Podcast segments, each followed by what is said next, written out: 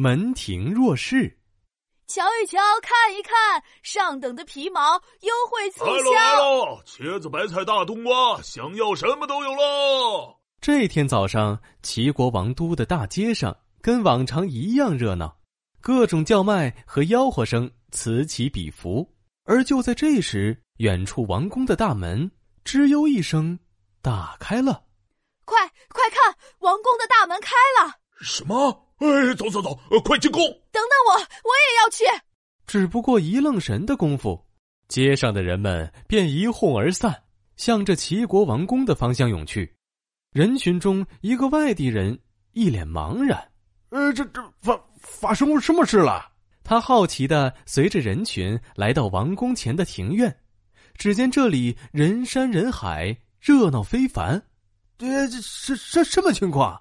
大家这是准备把集市室搬到王宫里吗？哈哈，不不不，我们是来给大王提建议的。给大王提建议？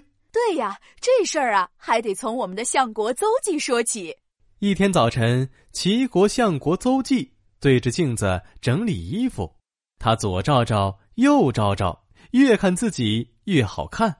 天哪，我咋能这么英俊帅气呢？哎，老婆。你看，我和齐国美男子徐公相比，谁更英俊？老婆过来帮邹忌正了正帽子，然后满脸带笑的说：“瞧瞧，老公你个子高，长得帅，天上难寻，人间难找。徐公他算哪根草啊？” 不要太夸张啊，我只是有点英俊而已了。这时刚好侍女过来送茶水，侍女啊，你说我跟徐公那帅哥比？哪一个更英俊呢？当然是相国大人帅了。呵呵，你们太盲目、太浮夸了。我还是问问别人吧。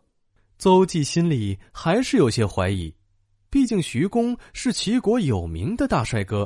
报，相国，有客人求见您。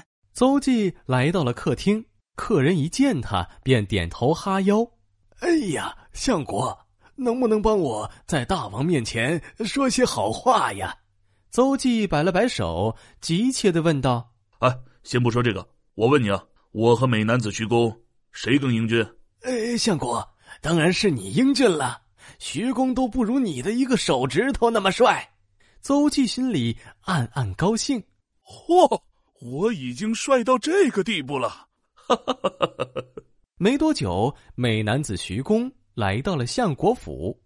邹忌把他上上下下、前前后后看了个遍。呃，这徐公长得也太帅了吧！邹忌又跑到房间里照了照镜子，比较了一下，小声嘀咕着：“唉，说破大天，我都不如徐公帅呀！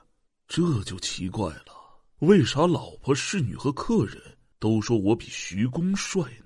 邹忌歪着头，认真的想了想，突然他一拍大腿，喊道：“哈哈哈哈哈！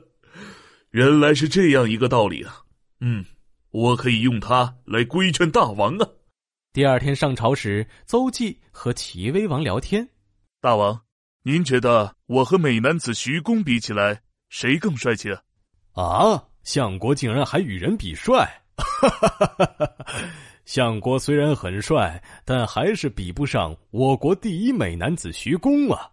接着，邹忌讲了在家里众人称赞他比徐公帅的事情。大王，你看，我其实不如徐公帅。老婆夸我帅，因为偏向我；侍女说我帅，因为害怕我；客人赞我帅，因为有事求我。最后，只有您说了实话。嗯。这些人的确在说好听话，哄骗你，大王。治国是同样的道理。齐国这么大，你是一国之主，宫中上下谁不偏向你？满朝文武谁不害怕你？全国百姓谁不有求于你？由此看来，大王对你说好话的人一定更多，你受的欺骗和隐瞒一定比我多呀。听着听着，齐威王收去了笑容，细细的思索了起来。嗯嗯，相国说的真有道理。那怎么才能听到人们的真心话呢？大王，只要你能放开胸怀，真诚的鼓励天下人给你提建议，就可以了。啪的一声，齐威王突然狠狠的一拍桌子，猛地站了起来。好，好，好，来人啊！本王要颁布悬赏告示，征求人们的意见。快来看，快来看！大王颁布悬赏告示了。许多百姓围在城门口的告示前，一个书生大声的念了出来：“齐国臣民，无论是谁，如果能当面指出本王过错的，给一等奖；能用书信规劝本王的，给二等奖；能在街市中谈论我的过失，让本王听见的，发三等奖。”哈哈，没听错吧？给大王挑错还能有奖赏？是真是假？试试就知道了。走啊，我们去给大王提意见喽！告示刚一贴出来，许多齐国的大臣和百姓们都来到王宫，排着队给齐威王提意见。每天，王宫门前的庭院里热闹的像市场一样。哦，大王，你想了解百姓疾苦，必须亲身体验。哈哈哈哈哈！说的有道理，下去领赏。大王，你千万不要沉迷玩乐，否则容易耽误国事。呵呵，说的很真诚，赶快发奖。齐威王听进了大家的建议，从这以后啊，齐国越来越强大了。门庭若市这个成语出自《战国策》，指的是门前和庭院中好像集市一样，形容来人众多。热闹非凡。